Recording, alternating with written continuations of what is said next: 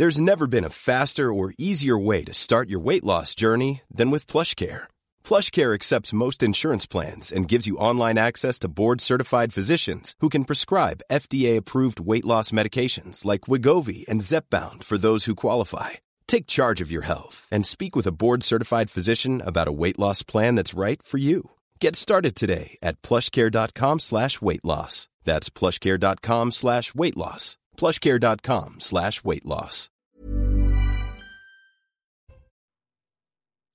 Bonjour et bienvenue à tous au grand rendez-vous européen CNews Les Échos. C'est un plaisir de vous retrouver en ce dimanche pour cette rentrée marquée bien sûr par de nombreux défis.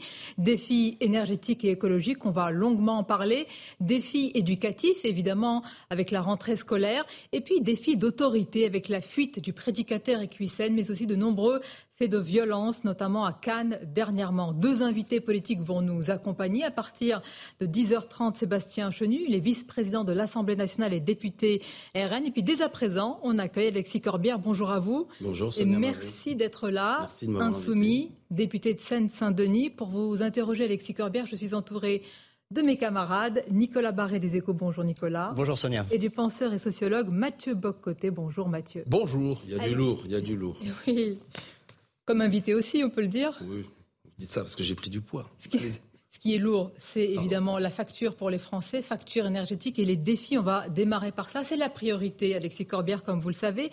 Face à cette crise énergétique, le gouvernement se veut rassurant. Le bouclier tarifaire sera maintenu 2023. Est-ce que c'est un quoi qu'il en coûte énergétique qui se profile et finalement qui est rassurant? Et si on peut, pardon, de, rembobiner peut-être la bobine pour essayer de, de, répondre. Premièrement, vous dites, monsieur le maire, il a dit euh, à partir de février 2023, ce sera maintenu, mais on n'y voit pas très clair non plus. C'est une annonce qu'il a fait sans que l'on rentre dans le détail. Mais surtout, pourquoi en sommes-nous arrivés là? Comment se fait-il qu'il y ait cette explosion des prix? Dans un pays où nous a-t-on dit euh, que euh, nous fabriquions de l'électricité, que nous avions une forme d'indépendance énergétique, mais les Français doivent savoir que le prix d'électricité auquel elle est vendue ne correspond pas à ce qu'elle à, ce qu'elle à la sortie, si je puis dire, de nos centrales nucléaires. Donc déjà, il y a une première aberration sur laquelle il faudrait revenir. Je ne sais pas si tout le monde suit. Que, comment est fixé le prix de l'électricité? Vous avez suivi ce qu'a dit Bruno Le Maire. Tout le monde est pour une réforme, pour ajuster le prix de l'électricité au prix du gaz. Bah, actuellement, le prix de l'électricité est ajusté au prix du gaz en raison du marché. Ah pardon, pour le découpler, d'accord. Donc précisément, c'est une chose que Jean-Luc Mélenchon a portée pendant deux campagnes présidentielles au moins, celle de 2017, celle de 2022, sur laquelle il fallait arrêter cette aberration que c'est le prix du gaz qui fixe le prix de l'électricité. Et en raison de la guerre, qui a bon dos bien souvent dans beaucoup d'argumentations, il y a effectivement une augmentation du prix du gaz, mais on aura compris que c'est en raison de cette aberration pour euh, finalement essayer de créer les conditions d'une déformation du, marché qu'on en vient à un prix d'électricité qui ne correspond pas. La Commission européenne vient de dire qu'on va réformer ce système. Eh ben, ça arrive trop tard. D'ores déjà, les prix ont augmenté. Ça fait des mois. Si on avait, alors moi, c'est durant les différentes émissions que je fais dernièrement, chaque fois que j'avance un argument, on me dit ça va avoir lieu prochainement, vous inquiétez pas, c'est ce qu'a dit Monsieur le maire. Ben. mais que de temps perdu, d'ores et déjà, c'est beaucoup trop cher. Je devrais rassurer, ça rejoint ce que vous dites depuis des mois. Non, mais je veux dire, c'est quand les impuissants depuis des années, disent la prochaine fois on va agir, avouez, même si je suis plutôt un garçon sympathique qui a envie de croire les gens, mais en politique, il ne faut pas croire les gens sur parole, il faut aussi les juger sur leurs actes. Et précisément, ce que nous avons voulu mettre au cœur de la campagne présidentielle, c'est pour ça que j'en parlais avec Jean-Luc Mélenchon, c'était notamment de dire, ça va avoir des conséquences, c'est une aberration, parce que ça a déjà commencé depuis un an, l'augmentation du prix de l'électricité, et à ce moment-là, il n'en était pas question. Aujourd'hui, que l'on s'aperçoit de la situation de chaos dans laquelle nous sommes, eh bien, on se dit, ah, peut-être qu'il faudrait faire ça. Et d'ailleurs, il faudrait peut-être écouter Mélenchon. Alors, je veux ironiser parce Attendez, que... Vous parlez d'aberration, il y a une autre aberration qu'il faudrait citer, et là, vous êtes passé très vite dans votre programme présidentiel, le nucléaire. Si nous en sommes là aujourd'hui, est-ce que ce n'est pas à cause d'une somme, certains disent, de lâcheté et de choix de nos gouvernants sur le nucléaire.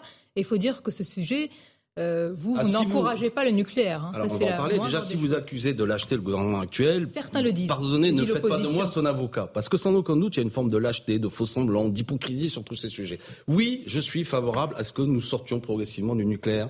Évidemment, personne n'a considéré dans nos rangs qu'on allait appuyer sur un interrupteur et tout allait s'arrêter, mais d'avoir, parce que nous sommes un grand pays, un projet pour dire comment nous sortons progressivement de cette énergie. Vous tenez encore ce discours aujourd'hui Pour quelle raison? Pour quelle raison? Pour quelle raison? Parce que le nucléaire contrairement à ce qu'on dit, n'assure pas totalement notre indépendance énergétique parce qu'il faut de l'uranium. Nous n'en avons pas. Donc, ça expliquera aussi pour quelles raisons parfois nous nous rendons avec une attention particulière en Afrique, au Mali ou dans certains pays. Mais ça, c'est pas encore le plus important. Deuxièmement, en raison du réchauffement climatique qui est engagé, le nucléaire devient une énergie particulièrement dangereuse. On l'a vu cet été, actuellement la moitié des centrales nucléaires. Bah oui, c'est la nucléaire, mais prouvez-nous aujourd'hui, là, en ce moment, par A plus B, que c'est dangereux. Euh, un, exemple. Vous n'avez pas remarqué que l'augmentation des températures cet été a amené à ce que des centrales nucléaires baissent leur activité Dites-nous quel accident, Dites quel accident a eu lieu. Dites-nous quel risque. Mais est-ce que vous pouvez nous quantifier, nous expliquer quel est le risque du nucléaire aujourd'hui en France? Vous n'avez pas remarqué que les centrales nucléaires cet été françaises ont baissé leur activité, que le réchauffement climatique a des conséquences sur euh, le fonctionnement de nos centrales nucléaires, que ça participe parce qu'il y a besoin aussi de refroidir, notamment les réacteurs nucléaires, les, fleuves et sont utilisés par ça. Pardon, je termine parce que c'est important. L'argument doit être, euh, on doit y répondre. Et qu'en raison précisément tout ça participe au réchauffement encore plus significatif. Enfin, enfin, pour terminer, puisque vous dites que c'est une énergie dangereuse, nous sommes tous, non mais du moins vous, me questionnez, pardon. Euh, on a tous observé que ce qui se passe en Ukraine, qui est un drame absolu, et je suis favorable à ce qu'au plus vite possible Poutine retire ses troupes. Et évidemment, nous avons tous une pensée pour le peuple ukrainien. Mais il y a là-bas 17 réacteurs nucléaires. Et ça nous montre que malgré tout, quand Jean-Luc Mélenchon dit non mais je vous vois sourire, mais la catastrophe qui pourrait avoir lieu. On interroge la solidité de votre argument. Ah, Nous avions une filière nucléaire qui était solide. Mais on, était d'une fierté. C'était notre fierté.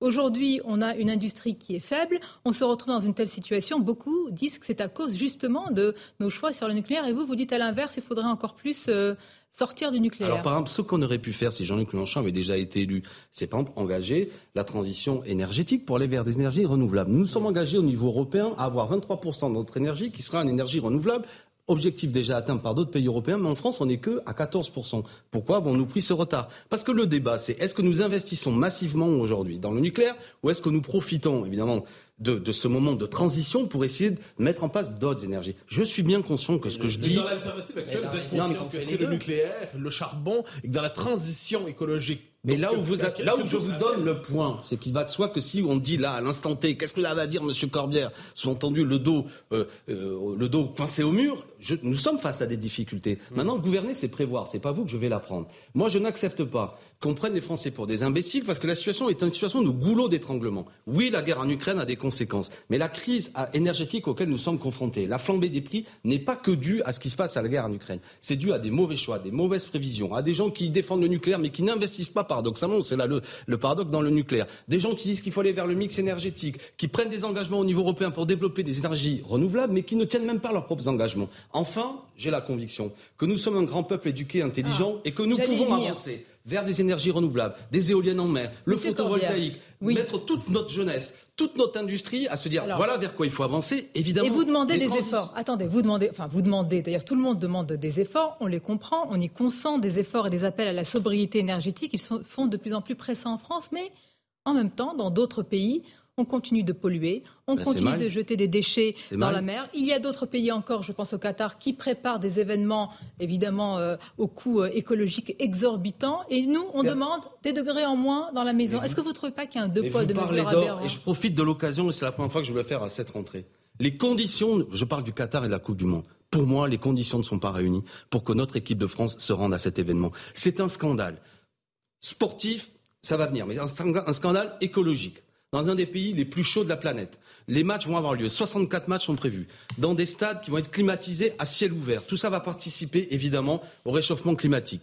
Les conditions sociales ne sont pas réunies. Et personnellement, et sans doute vous aussi, je n'accepte pas que le Sun, journal anglais, nous dise qu'il y a peut-être 65 000 ouvriers qui sont morts.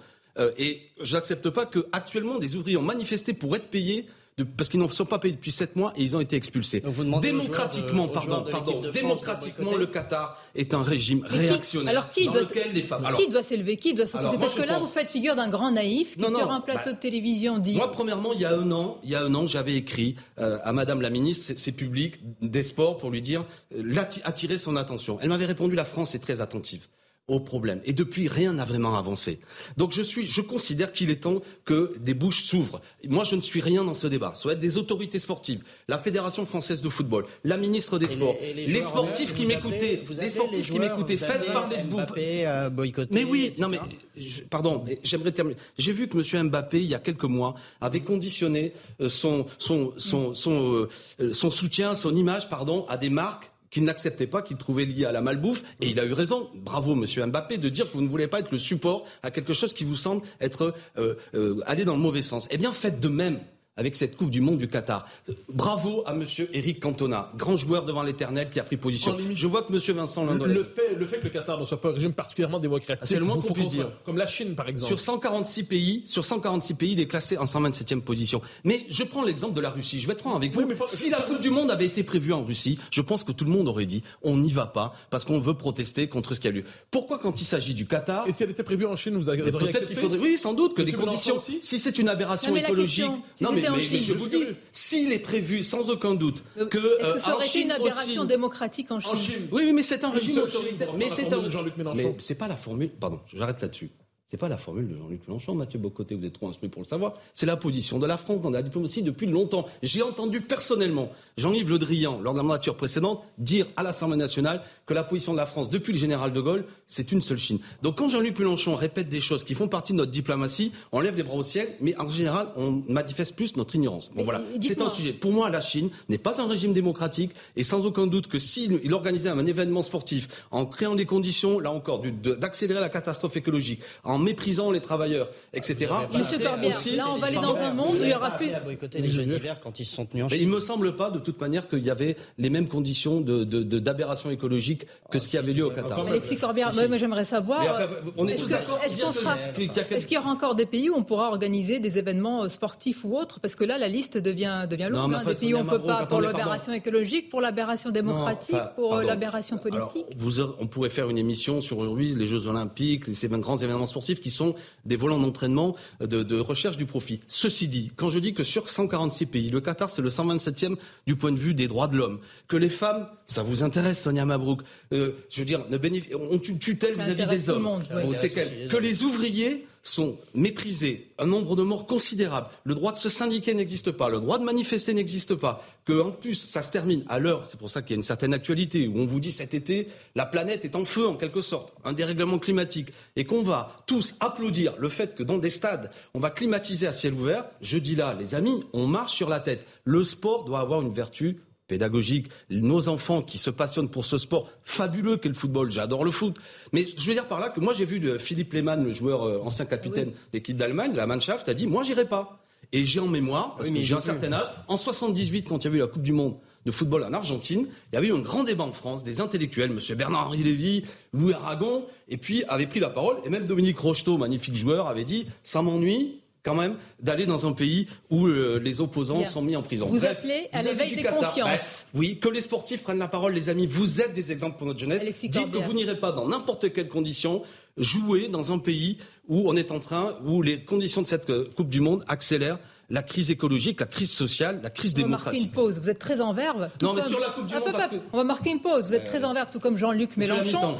Jean-Luc Mélenchon, est-ce que c'est le, retour du bruit de la fureur d'ailleurs, quand on a entendu ce qu'il a dit hier à la braderie de Lille? Vous nous le direz juste après une pause sur Europe 1 et CNews. À tout de suite.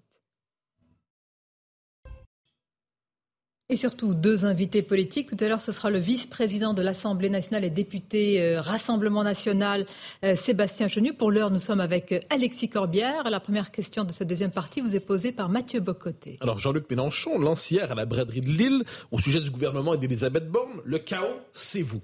C'est un registre assez de, de violence verbale assez marqué dans cette rentrée politique. Et donc, vous connaissez le jeu sémantique. C'est Madame Borne qui ne cesse de nous accuser de, vouloir le chaos, et Jean-Luc Mélenchon retourne l'argument comme au judo. L'énergie de l'adversaire, on l'utilise pour le, le, projeter. Le chaos, nous venons d'en parler. Je l'ai fait avec verve, mais tout de même, c'est pas la faute à Mélenchon si on se retourne dans une situation où euh, ce dont nous étions très fiers, notre électricité, on a bien quasiment à dire qu'il va falloir euh, euh, peut-être ralentir l'appareil de production, etc., etc. Et puis, j'oublie pas qu'il y a aujourd'hui 8 à 10 millions de gens qui vivent sous seuil de pauvreté, beaucoup de gens qui sont face à des difficultés. Donc ça, c'est la faute au gouvernement actuel. Permettez à Jean-Luc Mélenchon, qui est la voix, le visage de l'opposition sociale, populaire, républicaine, écologique, de faire entendre une critique très vivante en raison de la rentrée. Mais quand on parle, de politique, on parle de politique ici, il y a l'appel à une grande manifestation en octobre à prendre Paris, hein, la marche sur Paris. Ensuite, il y a aussi cette idée qui est assez forte euh, que la véritable légitimité peut-être dans la rue. On comprend bien. attendez, ne jouez pas avec ça parce que, je veux dire, vous êtes un fin connaisseur de notre vie politique. En France, on manifeste. Hein. Et vous savez, moi, j'aime beaucoup, j'ai beaucoup de familles à l'étranger. Mais pour vous, la véritable légitimité, elle est au Parlement ou elle est dans la rue? Mais la véritable légitimité, elle est dans le respect de la souveraineté populaire. D'accord Mais vous répondez pas à la question. Ah si, je réponds à la question. C'est que la souveraineté populaire, elle s'exprime à la fois dans la rue, par moment, dans des manifestations de masse qui font entendre un point de vue, qui expriment par leur nombre euh, des sujets qui montent dans la société, et aussi, bien sûr, dans des institutions. Le problème de nos institutions à l'heure actuelle, je vais vous le dire, c'est qu'elles euh, sont de moins en moins représentatives ah, de ce que pense notre pays. le retour du procès en illégitimité. Non, non, je vais vous dire. Attendez, attendez. On change jamais la musique à chaque rentrée, c'est toujours la même pardon, chose. Je vais me mettre en scène pour, comprendre que je, n'attaque pas quelqu'un en particulier. Je suis, pardon d'un moment de cocorico, le député le mieux élu de France. J'ai mmh. obtenu 63% des voix au premier tour. Je devrais faire cocorico et pétaradé. Sauf que, en raison de l'abstention, je ne représente que 24% des électeurs inscrits de ma circonscription. Moi, comme les 577 autres. Donc nous devons garder en tête qu'un pays qui banalise le fait que ses représentants représentent de moins en moins de Français, parce qu'ils ne viennent pas voter, parce qu'ils ne croient plus à la politique, est un pays qui est malade sur le plan démocratique. Comme je ne veux pas que ce soit la solution brutale, autoritaire qui l'emporte. Et je la vois monter dans le pays.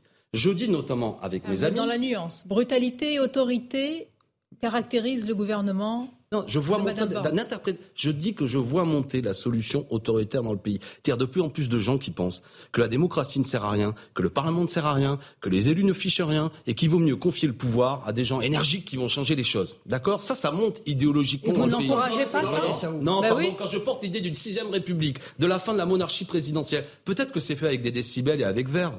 Mais n'empêche que sur le fond, j'aimerais qu'on discute euh, sur le fond, pas seulement sur la forme. Sur le fond, la démocratie. Ceux qui disent qu'il faut redonner la parole au peuple, euh, créer des conditions d'institutions plus démocratiques, eh bien, c'est nous, ça n'est que nous. Par exemple. Mais pourquoi vous auriez ce monopole On ne comprend pas, Monsieur Corbett. Pourquoi vous auriez le monopole de redonner le pouvoir au peuple? Pourquoi ce serait dans votre ADN à vous et pas aux autres? Pardon, non, attendez, je ne. Parce que, à ma connaissance, peut-être que je me trompe, nous sommes les seuls à dire que les institutions de la Ve République sont aujourd'hui plus un corset de notre souveraineté populaire, empêchant de s'exprimer. Et je pense qu'il faut de nouvelles institutions plus démocratiques, avec le peuple qui peut contrôler les élus, le peuple qui peut intervenir. Une politique référendaire, par exemple. Ben, par exemple, Comme oui. proposait Marine Le Pen. Bah oui, d'accord. Mais enfin bon, j'observe que Marine Le Pen, sitôt qu'on rentre dans les bagarres concrètes, euh, notamment quand l'année dernière nous avions porté l'idée d'un référendum contre la privatisation d'ADP, elle est plus là, etc.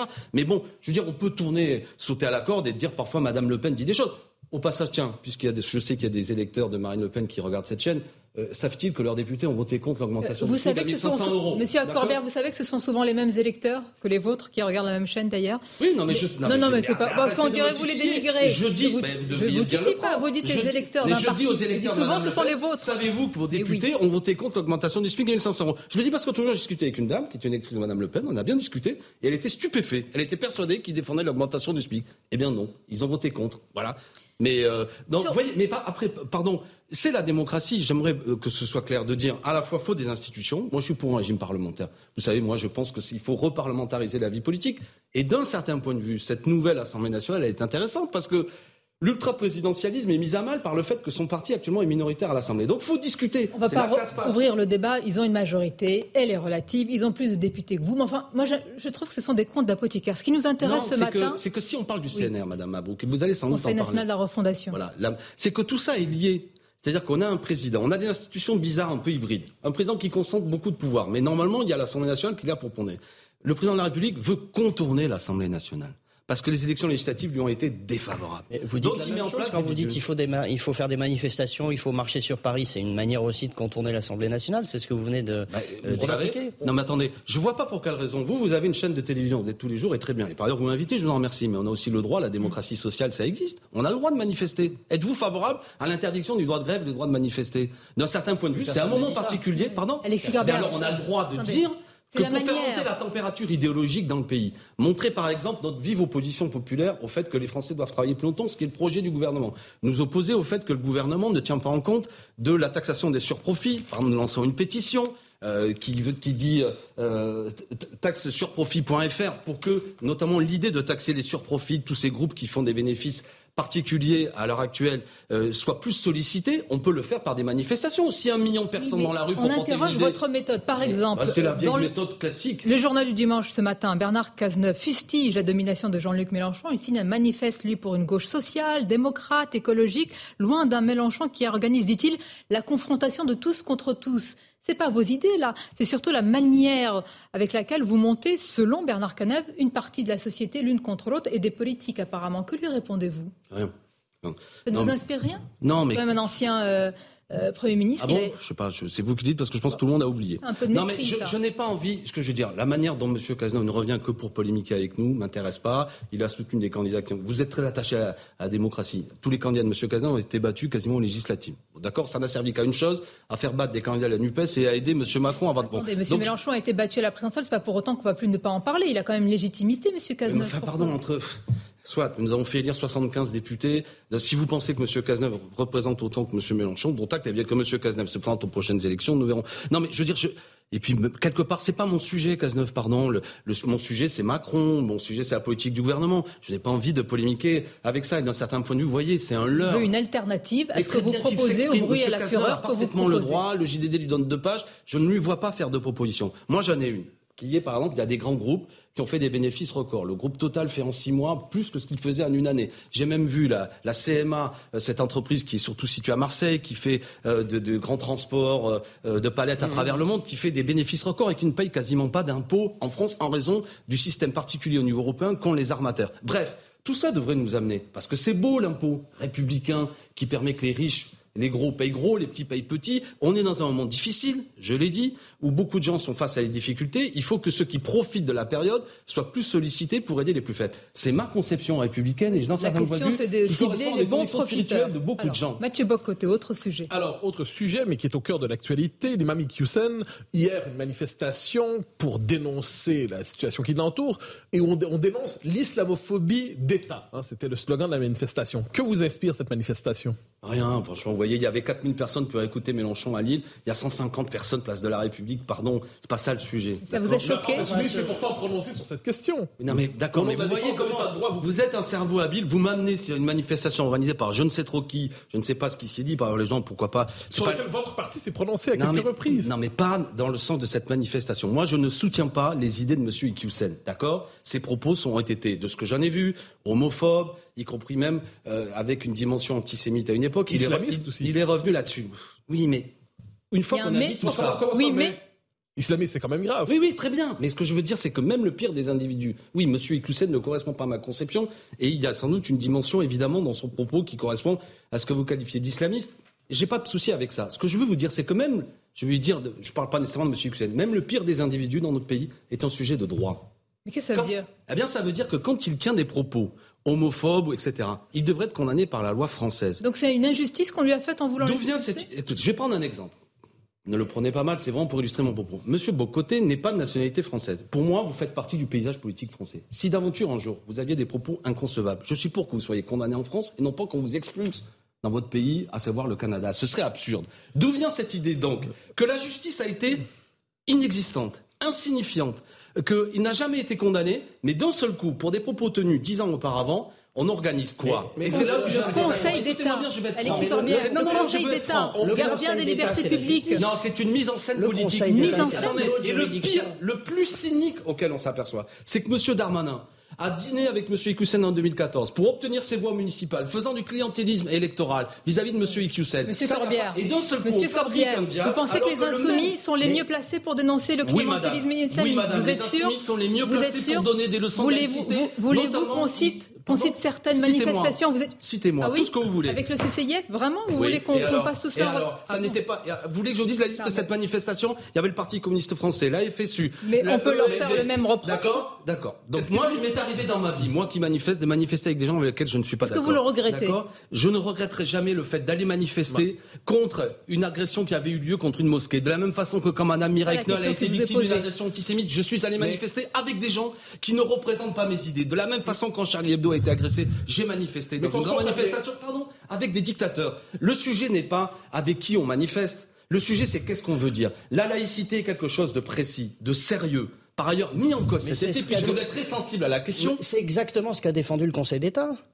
C'est une juridiction, c'est la plus haute juridiction administrative du pays, et c'est la position qu'ils ont prise. D'accord. Moi, je, je, dis une chose. Vous, vous, considérez que le Conseil d'État, c'est pas une institution. Euh, ben, je considère, moi, si j'étais ministre de l'Intérieur, que si un prédicateur islamiste tient des propos antisémites et homophobes, je le poursuivrai et il sera condamné. Je ne réglerai pas ça de manière un peu sournoise. Très bien, mais parce que M. Darmanin a mis une énorme pression politique pour masquer. Vous avez fait un droit. Il vous trouvez indépendant le Conseil d'État. Très bien, très bien. Mais vous, vous avez fait du droit. Vous trouvez normal qu'on apprenne que M. Darmanin a mangé en 2014, après d'ailleurs que M. Ikusen ait déjà tenu ses propos qu'on lui reproche? Pourquoi vous ne posez jamais la question à M. Darmanin? C'est vrai que depuis des années, vous êtes élevé contre les propos homophobes et antisémites de M. Ikwisen. Mais pour ma euh, part, moi, je ne les connaissais pas. Mais ah M. Darmanin, qui est de sa ville, devrait les connaître. Mais moi, je m'oppose à ces propos. Madame Mabrouk, ne jouons pas avec ça. Je m'oppose à tous les propos réactionnaires. Si dans l'islam, des gens tiennent des propos homophobes, antisémites, ils doivent être condamnés. Condamnés par la loi. Sans aucun doute. Vous êtes, je vous dis une chose, c'est ce que tous les, tous les musulmans que je connais réclament ça. Ils ne supportent plus d'être assimilés à ce genre de prédicateurs caricaturaux. Mais ils ne veulent pas non plus qu'une opération médiatique de rentrée se mette en place, en faisant croire qu'on lutte contre l'islamisme, en fait, en, fabriquant un petit diable avec lequel on a déjeuné précédemment pour obtenir les bois municipaux, comme l'a fait M. Darmanin, et d'un seul coup en mettant un cirque et un bazar. enfin, pour terminer, on lui demande de quitter le territoire national. Il a quitté le territoire national. Bon, c'est tordu, mais qu'est-ce que vous voulez que je vous dise?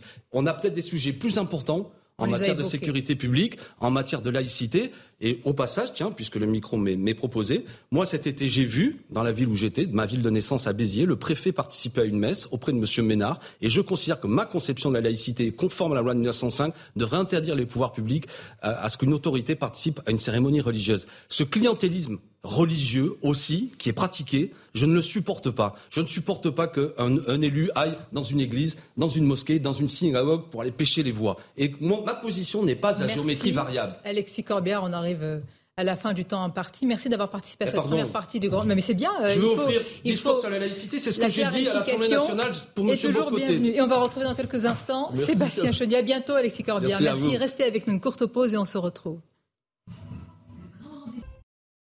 La suite de votre grand rendez-vous en direct, bien sûr, sur Europe 1 et CNews. Nous recevions il y a quelques instants Alexis Corbière, place à présent vice-président de l'Assemblée nationale et député du Nord RN. Sébastien Chenu, bonjour à vous. Bonjour. Merci d'être là. On vient d'interroger Alexis Corbière à propos de la manifestation hier de soutien au prédicateur euh, Iqwisen. Euh, ça vous a choqué cette manifestation? Bien sûr, je crois que ça choque euh, beaucoup de Français. Je me réjouis qu'il y ait eu finalement assez peu de monde, ça c'est un bon signe, mais c'était euh, évidemment euh, manifestement un trouble à l'ordre public. Des islamistes qui appellent au retour d'un islamiste, euh, c'est un trouble à l'ordre public. On aurait mieux fait de l'interdire, cette manifestation. On se porterait mieux si tous ces gens-là ne s'exprimaient pas de cette façon-là dans notre pays. Des islamistes qui appellent au retour d'un islamiste, sincèrement, c'est très choquant. Plus largement, il y a le feuilleton autour de ce prédicateur qui dure. Le ministre de l'Intérieur, Gérald Darmanin, Darmanin se justifie, il dit qu'il n'y a pas eu de faille et se félicite presque qu'il y ait eu cette fuite euh, de cet imam puisqu'il n'est plus en France. Que répondez-vous à ça Je pense que Gérald Darmanin euh, tord un peu euh, les, faits, la situation, pour essayer de se sortir d'une situation qui est manifestement gênante, voire humiliante pour lui, mais surtout pour notre pays. quelle est la situation que c'est? C'est une situation que je connais bien parce que l'imam Iqiyoussen, il est dans ma circonscription du Nord. Il habite la ville de Lourches, qui est une ville de ma circonscription. Et bien avant d'être député d'ailleurs, euh, j'ai dénoncé euh, cette situation, les propos de cet imam, euh, absolument accablant et scandaleux. J'ai entendu personne hein, à l'époque. Les insoumis, M. Corbière, tout ça faisait la sourde oreille. M. Darmanin et le gouvernement étaient aux abonnés absents. J'ai alerté les autorités de l'État, le préfet. Premier rendez-vous lorsque j'étais député, j'en ai parlé, silence radio, ça fait des années qu'on n'en parle pas. Donc la réalité, cette situation, elle était bien connue, elle était même connue d'un certain nombre d'élus locaux il y avait ceux qui donnaient un coup de main à la famille Iqiyoussen pour récupérer des voix. Et puis il y avait des élus locaux, de gauche aussi. Hein. je pense d'ailleurs au maire de Bouchain, une commune de ma circonscription, qui avait dénoncé ces propos-là. Donc tout le monde connaissait ça. Et puis euh, on apprend que M. Iqiyoussen était fiché S. Euh, et puis ensuite, M. Darmanin dit il faut euh, l'expulser. Très bien. Moi, je trouve ça très bien, même si j'ai trouvé absolument extravagant le mois que nous avons passé à essayer de trouver les solutions pour expulser euh, cette que personne. Certains appellent un état de droit. Qu'auriez-vous fait, vous ça, veut dire que la loi n'est pas adaptée, qu'on ne peut pas expulser quelqu'un. Vous avez vu d'ailleurs que, c'était très intéressant, dans l'arrêté du Conseil d'État, euh, les raisons pour lesquelles le Conseil d'État euh, valide l'expulsion sont les suivantes. On dit, bah oui, mais euh, a eu des propos scandaleux, il s'était excusé, mais euh, ses excuses n'étaient pas sincères. Donc ça veut dire que si ses excuses avaient été sincères, il serait peut-être resté. Puis surtout, vous savez qu'il y avait cet argument de la Cour européenne des droits de l'homme qui dit qu'effectivement, pour préserver sa vie familiale, il n'est pas expulsable. Au eh final, le Conseil d'État a rendu une décision dont tout le monde se félicite. Parce que ça veut dire que quand Darmanin bombe le torse en disant ça fera jurisprudence, attention, on nous dit oui, mais finalement il a des enfants majeurs, ça n'aurait pas nuit à sa vie privée. S'il avait eu des enfants mineurs, il serait encore sur le alors territoire sur quelle base aurait-il fallu euh, l'expulser? Ça veut dire sincèrement qu'il faut tout revoir. Il faut tout revoir parce qu'on a un problème avec évidemment euh, le code de, résidence des étrangers en France. On a un problème avec les OQTF qui ne sont pas appliqués. C'est la raison pour laquelle, avec Marine Le Pen, depuis très longtemps, nous disons, en tous les cas, elle l'a porté, nous souhaitons une grande loi validée par les Français par référendum sur l'immigration. Mais permettez de, revenir sur la question, sur quelle base aurait-il fallu l'expulser si vous dites que les considérations avancées étaient insuffisantes eh selon je, vous? Je vais vous donner une base très simple. Des fichiers étrangers doivent être expulsés. Je reviens, vous savez, à mon propos euh, du maire de Bouchain. Euh, c'est très symptomatique parce qu'on a eu ce débat au Parlement, euh, à l'Assemblée nationale. Les maires ne sont même pas au courant qu'un fichier S est dans leur commune. Or, ce fichier S, cet imam Iqiyoussen, était en délicatesse avec la mairie locale pour des histoires de logement. Le maire apprend par la presse qu'il est fichier S et nous dit mais ça aurait pu avoir des conséquences terribles pour nous, euh, mairie qui sommes si on vous entend bien, on a proposé. le fait d'être fichier S étranger, suffit à être une. effectivement, la loi évolue dans ce sens-là. On avait proposé d'ailleurs un amendement tout simple qui ne coûte pas un euro. C'est que les maires puissent être informés d'un fichier sur leur territoire. Pas pour donner le nom sur la porte de la mairie, pour savoir qu'il y a un fichier dans un quartier. Mais je suis persuadé que ça aurait été utile lorsqu'il a fallu ne pas surveiller justement l'imam Iqiyoussen puisqu'il n'a même pas été surveillé. C'est aussi humiliation suprême. évidemment. Il n'a pas été surveillé. à la place du ministre de l'Intérieur, vous avez fait quoi après la décision du Conseil d'État Vous auriez fait surveiller. Non, mais là, on est dans une situation où nous sommes dans les conséquences d'une politique que nous nous combattons depuis des années. Donc aujourd'hui, c'est bien beau de nous dire vous auriez fait quoi? Nous nous combattons, nous militons, nous proposons aux Français depuis des années qu'on change euh, l'ensemble des dispositifs, des textes qui régissent le droit Monsieur de l'immigration. Pardonnez-moi, Sébastien Chenu, combien euh, de textes, et là je viens j'en viens au texte contre le séparatisme, etc. Combien ont été votés jusqu'à la dernière heure D'ailleurs, sur lesquels vous n'êtes souvent pas oui, vous avez Raison. Vous ne votez pas pour. Vous avez raison. Le dernier texte qui a été voté, c'était en 2018, et on va, on s'apprête à en voter un nouveau. Oui ça veut bien dire que c'était euh, euh, sans efficacité, que ça ne correspond pas. Ou alors qu'on progresse et qu'on renforce. C'est encore plus beau lorsque c'est inutile, mais il se trouve que ça met en danger la vie des Français. Non, on ne les vote pas parce que ça ne va pas dans le sens que nous souhaitons. Ah, ça, ne va pas. Non, monsieur. Non, non, monsieur, euh, parce que je vous donne un exemple. Dans le texte de 2018, dans le texte de 2018 dans le texte de 2018. On restreint par exemple le financement euh, des associations euh, cultuelles euh, étrangères par des États étrangers à, de mémoire, je crois, 10 000 euros. Nous, nous souhaitons qu'il n'y ait plus de financement étranger d'associations cultuelles sur notre territoire. Donc on ne va pas voter quelque chose qui permet encore de le financer à une quelconque hauteur. En réalité, ce gouvernement a la trouille. Ces gens ont la trouille de s'attaquer frontalement à l'islamisme et de le définir. Nous le rattraperons, nous l'interpellerons et nous l'expulserons. Bon, bah on est agi plus combien Gérald Darmanin n'est pas, n'est pas Écoutez, ils n'ont pas, été foutus de, le, ils n'ont pas été foutus de le surveiller. Euh, je vous rappelle qu'on a. Vous le trouvez faible, pardonnez-moi, le ministre de l'Intérieur est faible intrinsèquement dans la lutte contre l'islamisme. Mais il n'y a rien derrière. Enfin, je veux dire, on, a embêté des Français pendant des mois et des mois à ne pas sortir, à donner des certificats pour pouvoir faire 150 mètres autour de chez eux. Ça fait un mois que l'imam Hussein défraye la chronique. On n'est pas fichu de le surveiller. Il y a une cagnotte en ligne sur les réseaux sociaux qui récupèrent 60 000 euros. On trouve ça très bien. On avait empêché une cagnotte pour financer d'ailleurs, euh, je crois, euh, un gilet jaune qui s'était très mal comporté, qui avait cassé la figure euh, de force de l'ordre. On avait supprimé la cagnotte. Et tant mieux d'ailleurs. Mais de quoi tout cela est-il le symptôme alors D'une complaisance pour l'islamisme? Bien sûr. Une complaisance pour l'islamisme la part du gouvernement Et d'une peur. Oui, alors d'une complaisance, oui.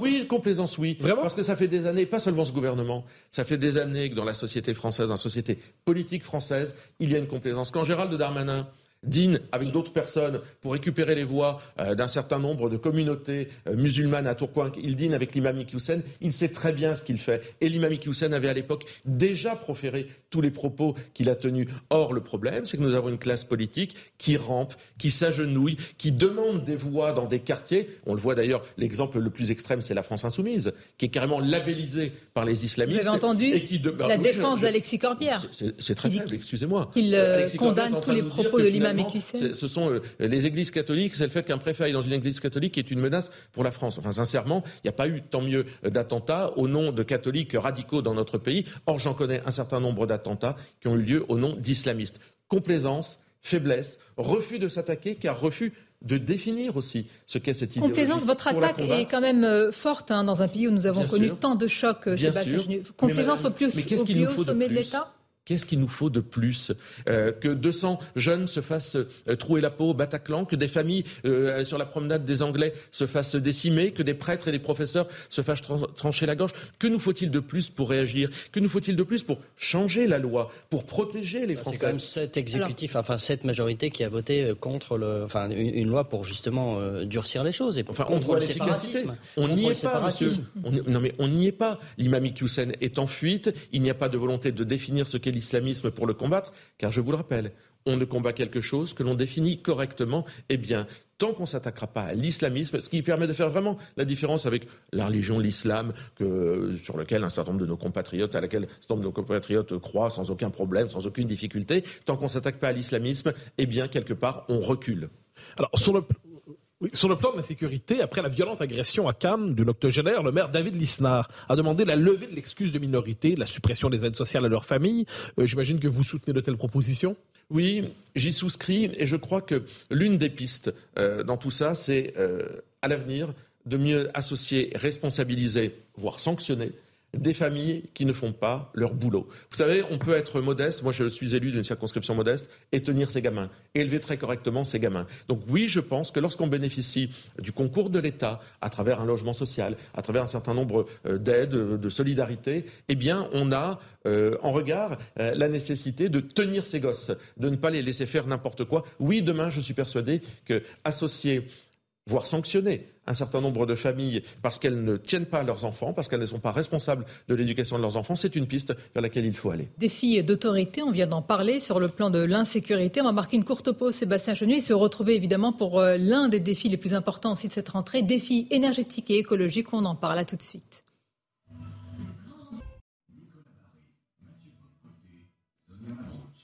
Merci de votre fidélité. La suite du grand rendez-vous. Notre invité, le vice-président de l'Assemblée nationale et député euh, RN du Nord, Sébastien Chenu. Nous avons parlé du défi d'autorité, de la fuite euh, du prédicateur Equisen. Revenons évidemment à présent sur euh, l'un des défis de la rentrée énergétique. Êtes-vous d'accord pour dire, Sébastien Chenu, que si nous en sommes là, dans notre situation énergétique, c'est à cause des différents choix des gouvernants depuis des années sur le nucléaire, qu'il y a une forme d'abandon du nucléaire dans notre pays? Mais tout était prévisible. Euh, si nous en sommes là, euh, nous devrions savoir que c'est la conséquence d'un certain nombre de décisions politiques depuis des années dans notre pays, dont ceux qui nous gouvernent euh, sont responsables. Quand je dis tout était prévisible, l'inflation d'abord a commencé avant la guerre en Ukraine. je vous rappelle que Marine Le Pen fait le choix de cette thématique de campagne en septembre dernier, il y a un an euh, exactement. Nous ne sommes pas encore en guerre avec l'Ukraine. Or, l'inflation est déjà euh, galopante. Euh, les choix qu'il y a eu, ben, elle existe déjà très fortement. Et, et, les Français comprennent bien qu'on a des problèmes qui sont liés, alors on peut en parler à d'autres causes, la mondialisation, etc. Mais enfin, l'inflation est un sujet qui s'impose. L'abandon, ou plutôt la politique, j'allais dire, de brouillon, de zigzag en matière nucléaire, a envoyé des mauvais signes et a ralenti aussi la capacité à EDF à s'équiper correctement. Quand on voit que nous avons 30 euh, centrales sur 56 qui sont euh, aujourd'hui euh, parfaitement autonomes et, productives, il y a un problème quand même dans ce pays. Mais évidemment, Emmanuel Macron d'abord fait, Fessenheim, il s'oppose au nucléaire, puis après il revient sur le nucléaire. C'est pas très clair. Vous n'avez jamais connu de revirement sur ce sujet, vous, au Rassemblement national? Alors, non. Non, non, non, parce que on va vous rafraîchir Marine Le Pen disait le nucléaire est dangereux, il faut en sortir au plus vite. Non, mais Marine Le Pen est pour un mix énergétique dans lequel il n'y ait pas forcément que le nucléaire, mais également le développement de l'hydrogène. C'est la seconde partie d'ailleurs. C'est d'ailleurs la seconde partie en général de la phrase que vous citez. C'est qu'ensuite elle explique qu'il y a la nécessité d'un mix énergétique avec le recours à l'hydrogène. Mais tout ça, était effectivement euh, bien prévisible. Je note deux, éléments euh, que je veux porter dans le débat public. Voyez-vous, aujourd'hui, parce que quand on dit c'est prévisible, il faut que ça serve, c'est euh, pour demain qu'est-ce qu'on est en train de voir? C'est que les PME et les TPE vont être frappés euh, durement avec l'augmentation des coûts. Euh, moi, je vois dans ma circonscription euh, une usine, une aciérie qui, qui a 500 salariés, à Tri-Saint-Léger, a annoncé sa fermeture pour trois mois à partir du mois d'octobre. Je vois que les collectivités locales vont être très fortement impactées. Plus 800 000 euros, par exemple, dans une commune comme Denain, presque 20 000 habitants, de, au budget à trouver pour combler cette facture énergétique. Les les, conséquences que nous payons, elles sont dues aux décisions de tous ces hommes et ces femmes politiques qui succèdent. les causes de la crise énergétique sont nombreuses. Cela dit, la crise énergétique est réelle aujourd'hui. Un vocabulaire s'impose, pénurie, rationnement, et ainsi de suite. Est-ce que vous croyez que, quelles que soient les raisons qui nous ont conduits à cette situation, pénurie, rationnement, sobriété, pour le dire comme d'autres, c'est inévitable dans les temps à venir?